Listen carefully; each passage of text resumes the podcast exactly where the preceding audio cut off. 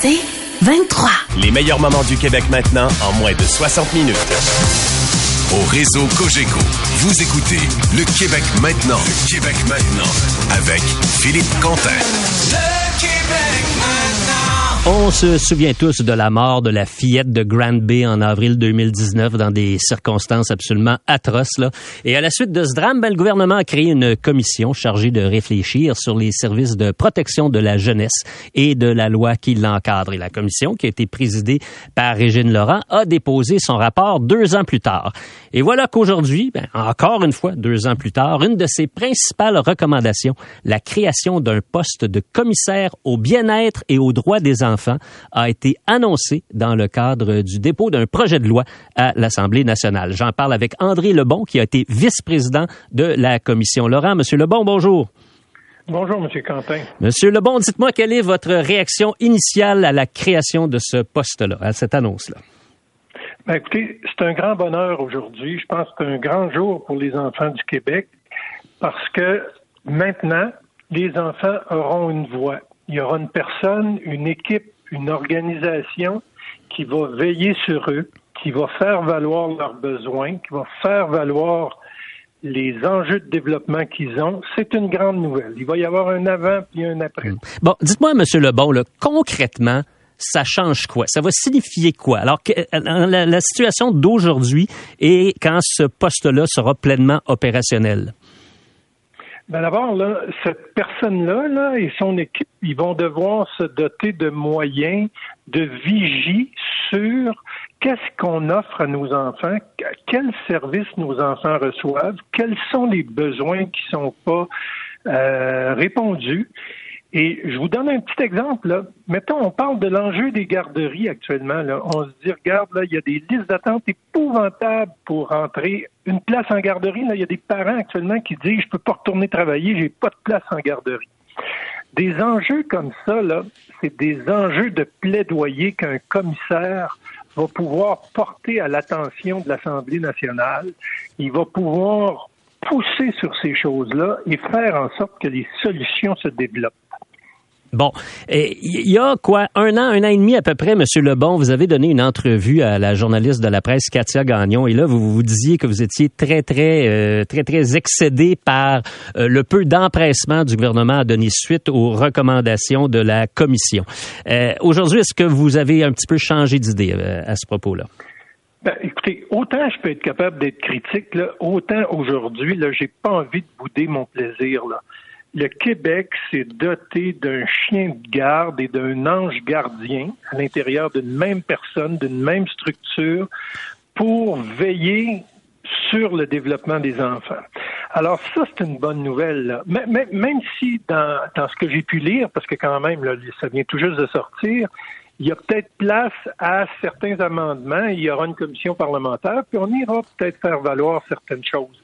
Mais écoutez, c'est quand même un, geste important, c'est un geste significatif. Et ce que je veux souligner, c'est que les grains, les ingrédients pour défendre l'indépendance de ce poste-là, parce que c'est fondamental, un peu comme le protecteur du citoyen, cette personne-là va être nommée par l'Assemblée nationale, ce ne sera pas une nomination partisane. Le budget va venir de l'Assemblée nationale, fait que ce ne sera pas en compétition, ils devraient avoir les moyens de leurs ambitions. Bref, les ingrédients pour garantir l'indépendance de ce rôle-là puis de cette fonction-là, on le retrouve dans le projet de loi. Fait qu'aujourd'hui, là, moi, je me mets sur pause sur les aspects critiques et me dis, Hey, célébrons, là. On n'en a pas tant que ça des bonnes nouvelles. Ça, c'en est une très bonne. ça en est une autre. Puis vous avez raison de mentionner, d'utiliser le, le, mot indépendance de ce poste-là, parce qu'on fait un rapprochement entre ce poste et celui de protecteur du citoyen, vous l'avez mentionné, ou même de celui de vérificateur général euh, du Québec. Et on le sait, là, dans le quotidien de l'actualité, euh, les gens qui occupent la, la présidence de ces organismes-là, ben, ils ont une influence dans le débat public parce que euh, leurs rapports annuels, leurs sorties publiques sont toujours euh, très, très, très pointu. Il suscite beaucoup de controverses. Pas nécessairement de controverses, mais en tout cas pose les vraies questions. Puis dans ce sens-là, M. Quentin, là, moi je dirais au ministre aujourd'hui, bravo, félicitations, merci de nous déposer ce projet de loi-là. Mais Monsieur le ministre, accordez s'il vous plaît le même soin à la nomination de cette personne-là. Le casting de qui va occuper ce poste-là, il ou elle, peu importe, est essentiel pour le succès de cette nouvelle invention. Est-ce que, est-ce que ça vous intéresse? Écoutez, moi, ce que je dis à ça, là, c'est pas le temps de placer un grand-père à la tête de cette aventure-là. Et vous êtes un grand-père. Exact, exact. Alors moi, je pense qu'il faut, il faut quelqu'un entre 40 et 60 ans qui a toute son énergie parce que c'est un défi de, de, de tu sais, ça part à zéro. Là. Y a pas... Le jour où tu es nommé, tu n'as pas de local, tu pas de téléphone, tu pas de budget, tu pas de ci, tu pas de ça. C'est un. Ça va être énergivore comme c'est pas possible, mais c'est tellement sensible pour la, le succès de, de ce projet-là que moi je dis soignez vos nominations, évitez de tomber dans la facilité, trouvez quelqu'un qui a le profil de compétence, d'indépendance, de connaissance et qui est quelqu'un de rassembleur, mais aussi, je l'ai dit, chien de garde et ange gardien. Ça demande beaucoup de qualité. Vous pensez qu'on va trouver quelqu'un qui, qui coche la majorité des cases ou presque toutes? Il y en a du monde de qualité au Québec, monsieur. Puis il y a du monde engagé au Québec. Moi, s'ils veulent, je peux leur faire des suggestions. OK. Euh, toute la question de la protection de la jeunesse, bien sûr, c'est un aspect, là, la création de ce poste-là. Mais il y a encore des problèmes. Euh, on le sait. Là, vous en avez euh, souvent parlé. Vous les avez évoqués. je veux notamment parler de la question du personnel. Est-ce qu'on a les ressources suffisantes pour aider nos enfants? Écoutez, moi, j'évalue qu'il y a encore des gens, puis il y a encore des gens qui se destinent et qui ont la DPJ ou la protection de la jeunesse tatouée sur le cœur. Ce qu'il faut, c'est leur donner un contexte de travail pour cesser des isolés, des pressuriser.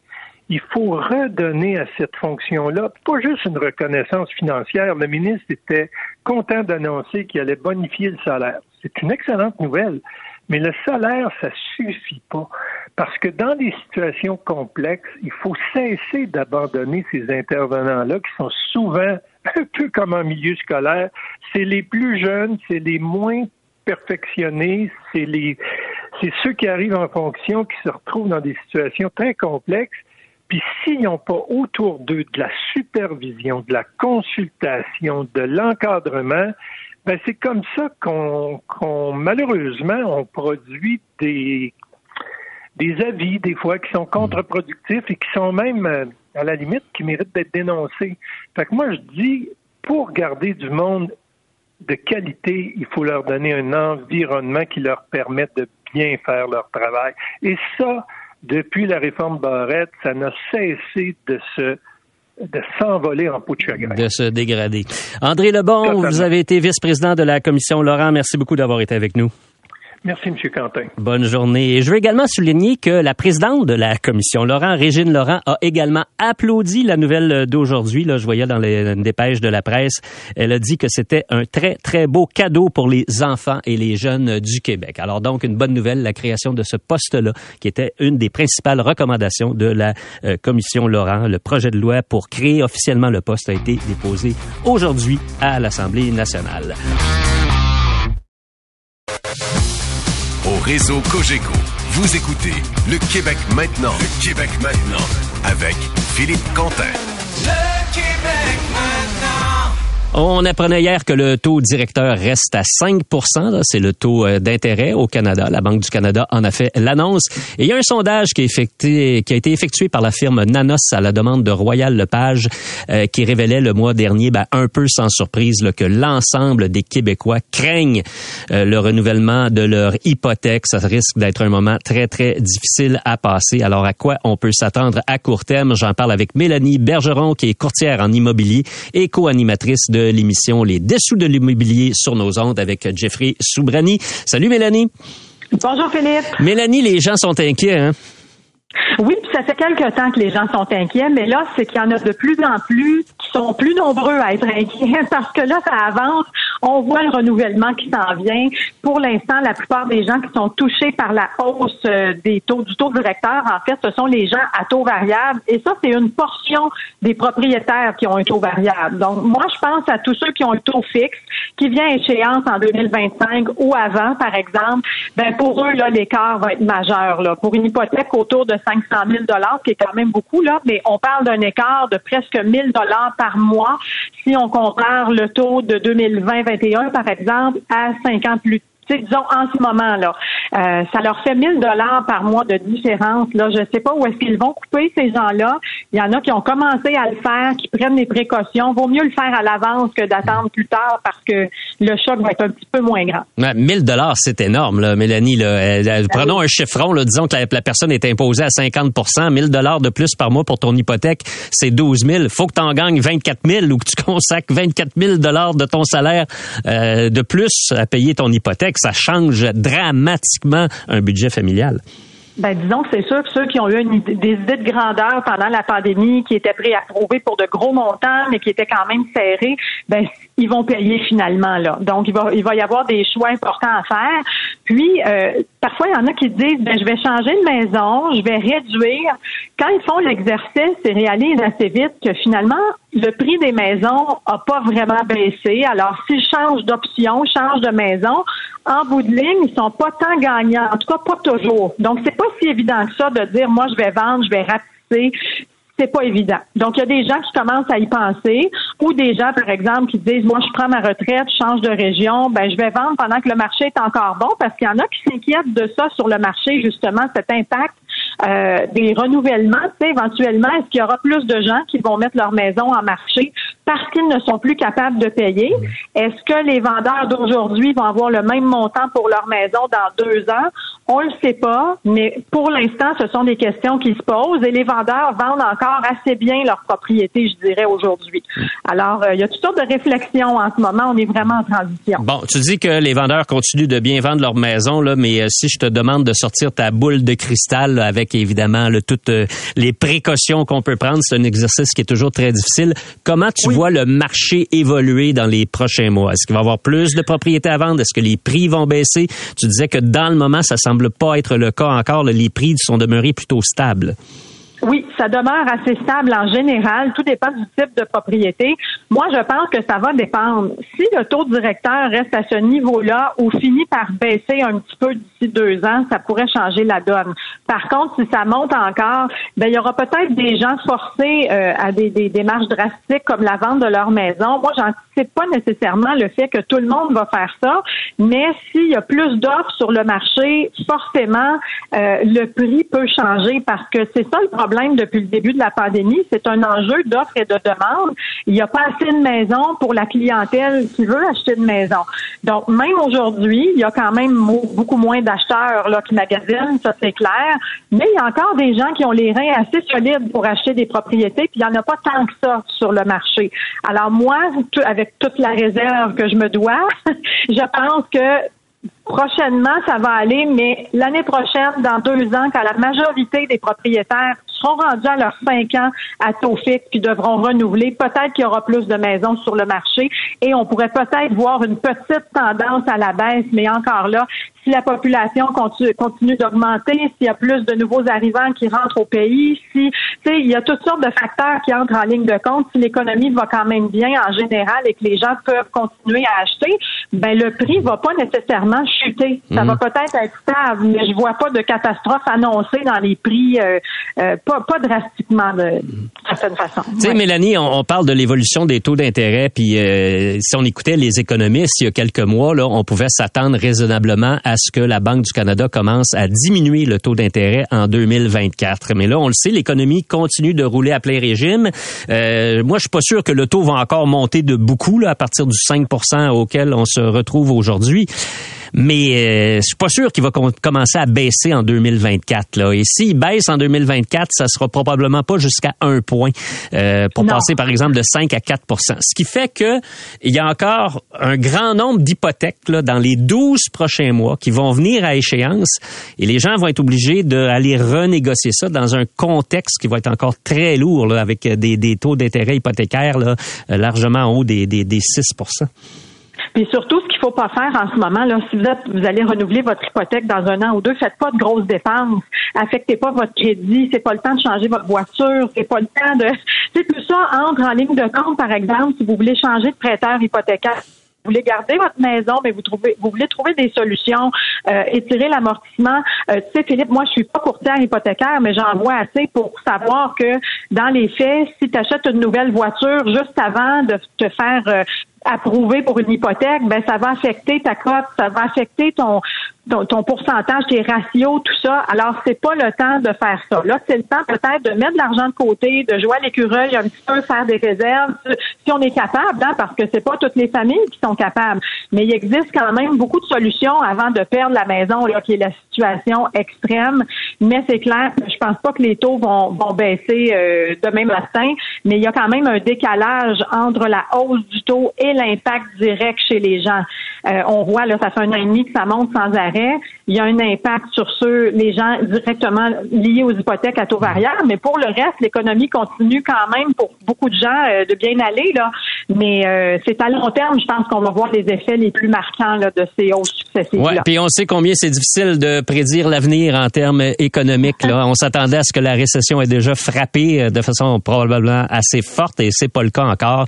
L'économie aujourd'hui encore des bons chiffres sur le développement économique aux États-Unis. Ben oui, puis au début de la pandémie, Philippe, on, se souvient, en fait, il y avait eu des prédictions qui disaient que le prix des maisons allait chuter de 20% 20% et ça a monté de 50 deux ans. Incroyable, hein? Ouais, c'est ça. On, est très, très surpris avec euh, l'économie. Merci beaucoup, Mélanie.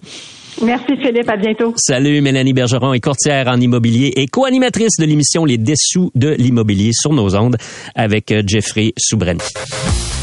Au réseau Cogeco, vous écoutez Le Québec maintenant. Le Québec maintenant avec Philippe Quentin. Le Québec maintenant. Alors, c'est une nouvelle historique aujourd'hui là au Canada. Le premier ministre Justin Trudeau qui a fait l'annonce de la nomination de Mary Moreau à la Cour suprême du Canada. Madame Moreau est une juge francophone de l'Alberta. Et pourquoi c'est une journée historique? Eh bien, parce que sa nomination fait en sorte que pour la première fois dans l'histoire de la Cour suprême du Canada, il y aura plus de femmes que d'hommes juges. Il y aura cinq femmes, il y aura quatre hommes. Et on se rappelle que la première femme qui a été nommée à la Cour suprême du Canada, c'est en 1982. Il n'y en avait pas eu auparavant, alors que la Cour suprême existe de mémoire depuis 1875. C'est le père de Justin Trudeau, Pierre-Éliott Trudeau, qui avait alors nommé Bertha Wilson. Alors donc, c'est vraiment un événement assez significatif et j'en parle avec Rachel Chagnon, qui est doyenne de la Faculté de sciences politiques et de droit de l'Université du Québec à Montréal. Madame Chagnon, bonjour. Bonjour. Madame Chagnon, comment vous réagissez à la nouvelle? Ben, je trouve que c'est une excellente nouvelle. Euh, puis au-delà de, bon, du fait que ça, ça rend justice au fait que maintenant les femmes occupent une place importante dans, dans la profession juridique, qu'on trouve quand même euh, un très grand nombre de juristes et de juges extrêmement qualifiés pour occuper différents postes. Euh, c'est une nomination qui en soi est excellente parce que la, la, juge Moreau est, une juge dont la, feuille de route là, se distingue de, la profession euh, de la magistrature. De, quelle façon? Ben bon, premièrement, euh, elle a à plusieurs reprises défoncé des des plafonds. Ça a été ça a été la première femme au, Canada à occuper un poste de juge à la cour du banc de la à la cour du banc du roi de l'Alberta. Euh, ça, ce qui est l'équivalent de notre cour d'appel. Exactement, ce qui est l'équivalent de notre cour d'appel au Canada, euh, au Québec. Et c'est aussi une femme qui s'est distinguée tout au long de sa carrière pour sa, sa, défense des droits linguistiques. C'est une femme qui a été extrêmement active euh, dans les provinces de l'Ouest, particulièrement en Alberta, sur différents dossiers touchant justement aux droits des minorités, accès à la justice. Elle a été conseillère euh, du gouvernement à de nombreuses reprises. Euh, elle a géré des dossiers extrêmement complexes. Donc, c'est vraiment une belle candidature, là, peu, peu importe son sexe. oui, peu importe son sexe, mais ça demeure une partie importante de l'histoire quand même, Madame Chagnon. Le, le fait que pour la première fois de l'histoire, c'est une majorité de femmes à la Cour suprême du Canada, c'est un, c'est une avancée qui est quand même spectaculaire. Ben, si, si on, considère, comme vous le disiez en introduction, que la, première femme nommée euh, juge à la Cour suprême, c'est la juge Bartha Wilson en, en, 1980, en 1988. 82, 82. 82. Bon, je, l'ai retardé un petit peu. Ça, ça prouve, puis il faut, faut, pas, faut penser qu'après sa nomination, ça a pris beaucoup de temps avant qu'il y en ait une deuxième.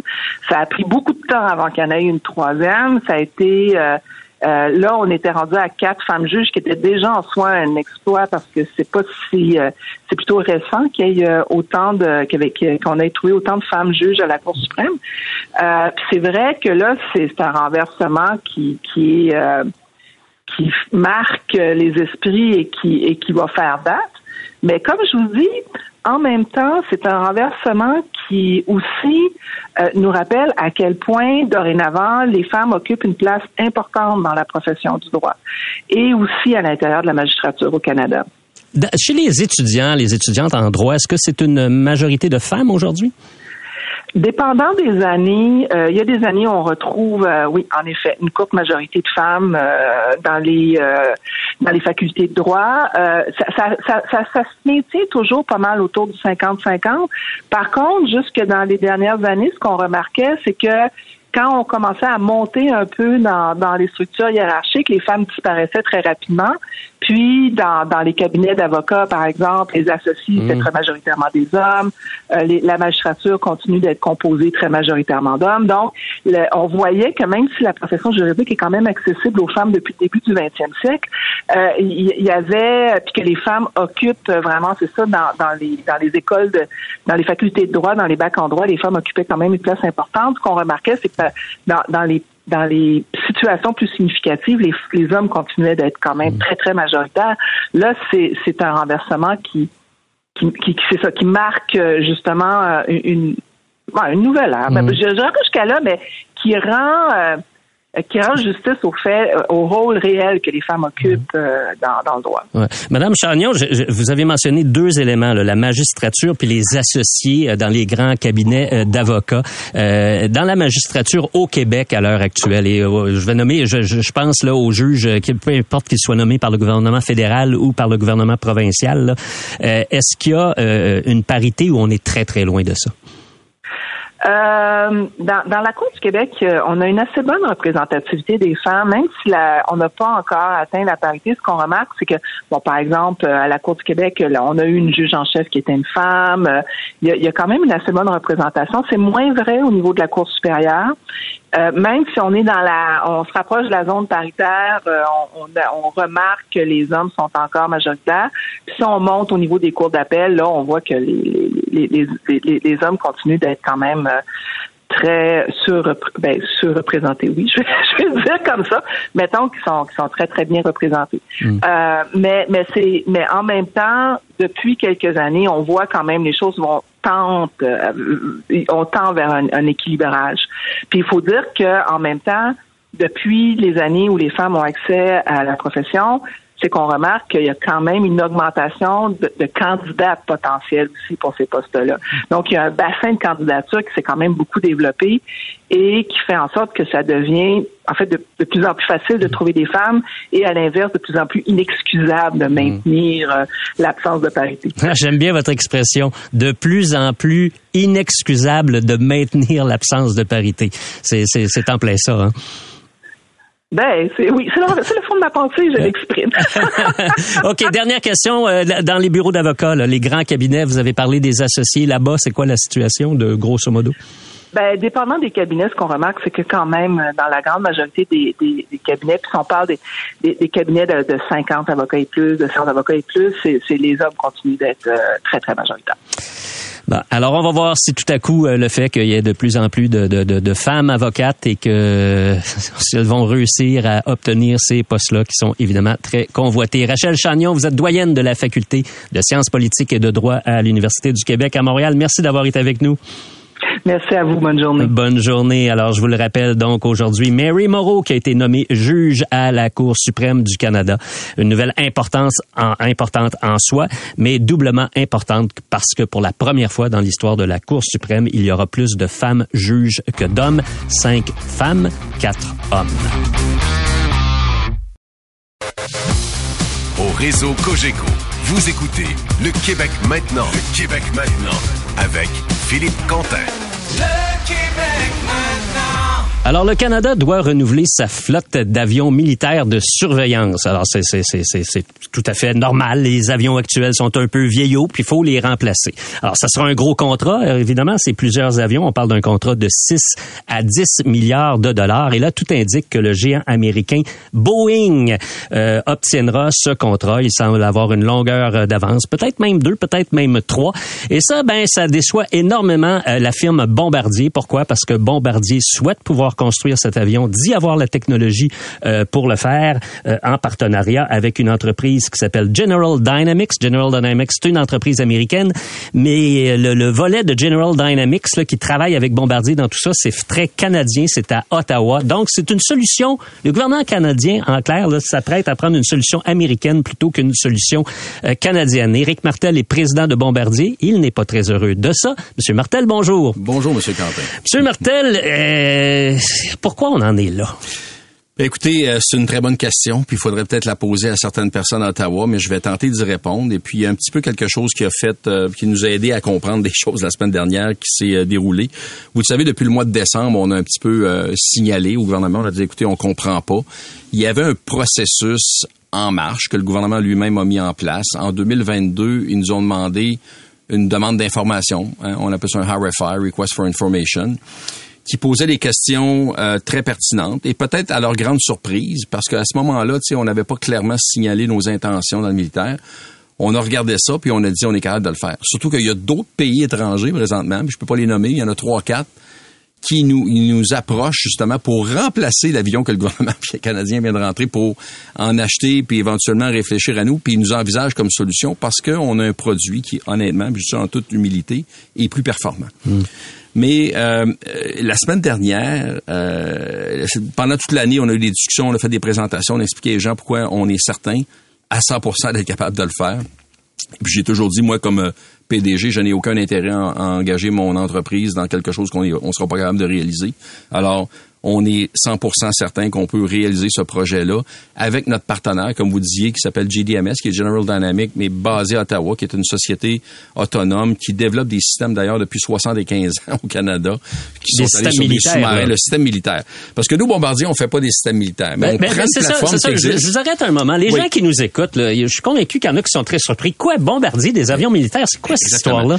Ce qui est intéressant, c'est que on en fait depuis longtemps, ok, mais on prend nos plateformes existantes, exemple nos, nos avions globales ou Challenger. hein. Il y en a des Challenger présentement qui, qui volent euh, en Europe euh, pour la guerre en Ukraine. Euh, Ah, il, y a, oui. il y a des avions de bombardiers un peu partout sur la planète qui volent en Afghanistan, qui volent un peu partout depuis des années, qui sont utilisés par le Pentagone, qui sont utilisés par l'armée allemande, qui sont utilisés par la Suède. Alors on prend une plateforme qu'on a, on l'amène dans un hangar spécial, puis là on la modifie nos ingénieurs vont modifier la structure, vont modifier l'enveloppe aérodynamique, et puis là, avec des partenaires comme GDMS, on va installer les équipements que notre client ultime souhaite avoir dessus. Ça peut être des équipements de surveillance, ça peut être des radars. Il y a, même si vous allez sur Internet, vous allez avoir plein de photos. Si vous faites le Global Eye, par exemple, c'est un des modèles là, qui Global Eye. Global Eye qui attire l'attention. C'est un avion de surveillance, dans le fond. Extrêmement performant. Notre avion est beaucoup prisé présentement parce que les, les équipements sont de plus en plus miniatures. hein. Les équipements électroniques sophistiqués qui sont mis dans ces avions-là ont plus besoin, ne requièrent plus le gros, gros avion que Boeing et Airbus avaient dans le passé. Et nos plateformes sont souvent capables de voler des plus grandes distances à des altitudes plus grandes, qui c'est très important aujourd'hui, à des vitesses plus grandes. Alors nous, on, on- on se fait approcher pour ça. On- avec des partenaires, on modifie l'avion, puis on installe les équipements. Puis ici au Canada, les avions qui sont en service présentement depuis les années 80 doivent être remplacés. Mais un fait à noter très important, c'est que ces avions-là présentement, nous, comme contribuables canadiens, puis je suis aussi un contribuable canadien, on dépense présentement 2 milliards de dollars pour améliorer la technologie, parce qu'il commence à être vieux, avec GDMS, qui met, qui, eux, est le fournisseur d'équipement sur ces avions-là présentement, pour étendre la durée de vie jusqu'en 2035 et peut-être même plus. Et ça, c'était dans l'optique qu'à l'époque, il y a des gens à Ottawa qui avaient dit, ben, on veut pas nécessairement avoir le P8, on va attendre d'avoir la nouvelle génération. Et la nouvelle génération, ça donne que c'est Bombardier avec son partenaire GDMS. Alors là, ce qu'on est vraiment euh, un peu mal en point, puis nous très mal à l'aise, la semaine passée, il y avait un comité parlementaire. Et là, il y a trois hauts fonctionnaires, euh, niveau sous-ministre ou euh, juste un niveau en, en dessous, qui viennent dire euh, que bon euh, la seule solution ils disent pas si clairement que ça mais clairement que toutes leurs paroles vont à comment on parle juste du P8 puis de la solution Boeing mais ce qui est intéressant Alors le quand- P8 là pour être bien clair le P8 c'est le produit c'est le produit américain fabriqué, assemblé aux États-Unis.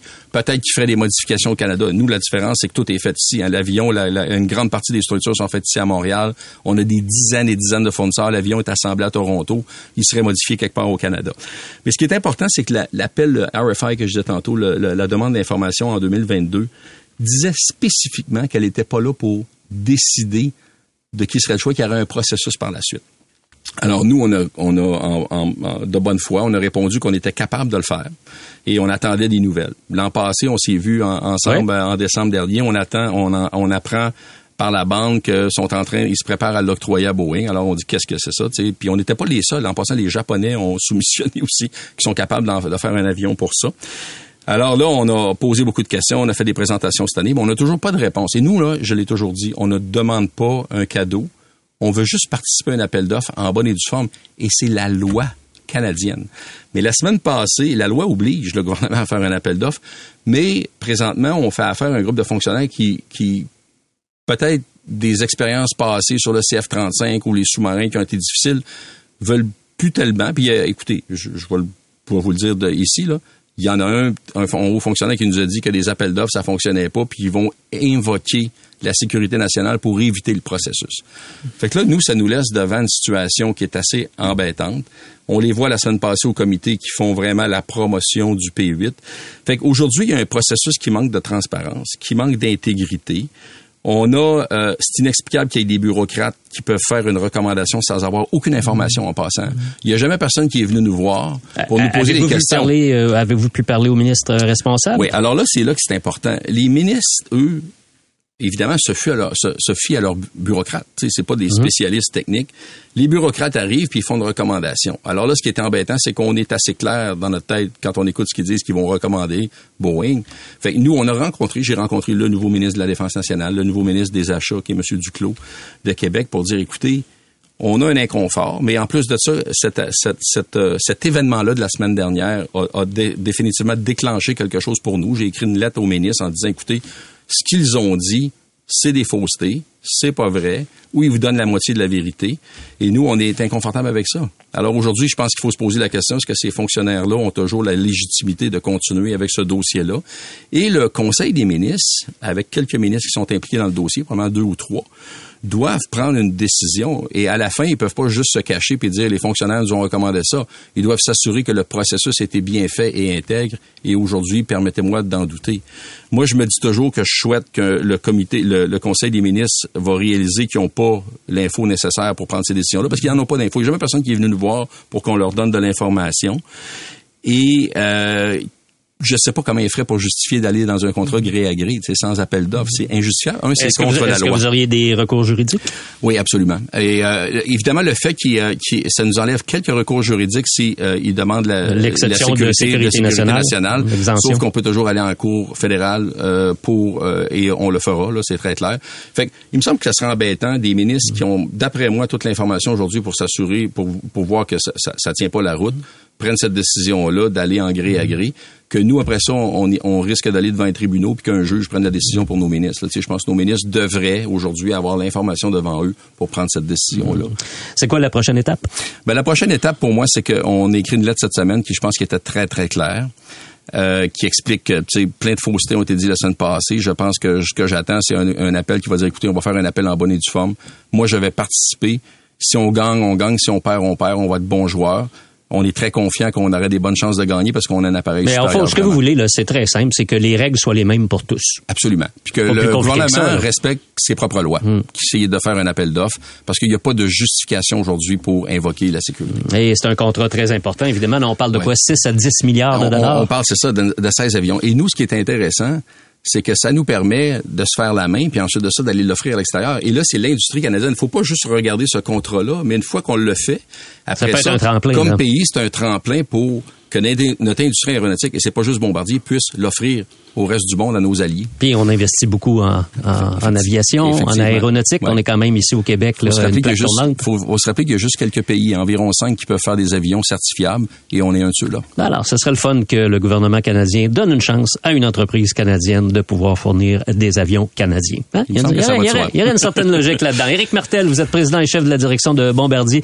Merci beaucoup d'être venu nous visiter en studio aujourd'hui. Merci. Bonne journée.